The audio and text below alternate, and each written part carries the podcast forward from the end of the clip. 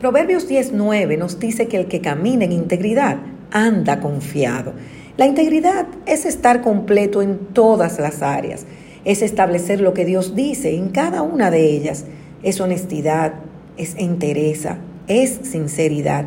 La falta de consistencia entre los principios y el comportamiento es falta de integridad.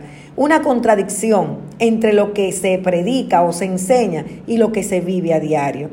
La verdad es que si eres íntegro, te toparás con problemas, con dificultades, contratiempos, pero tu compromiso de vivir una vida sin dobles mensajes te va a mantener dentro del debido proceso, siendo testimonio para muchos. Hoy es un buen día para que esas áreas que están en oscuridad las traigas a la luz y establezcas la verdad de Dios sobre cada una de ellas.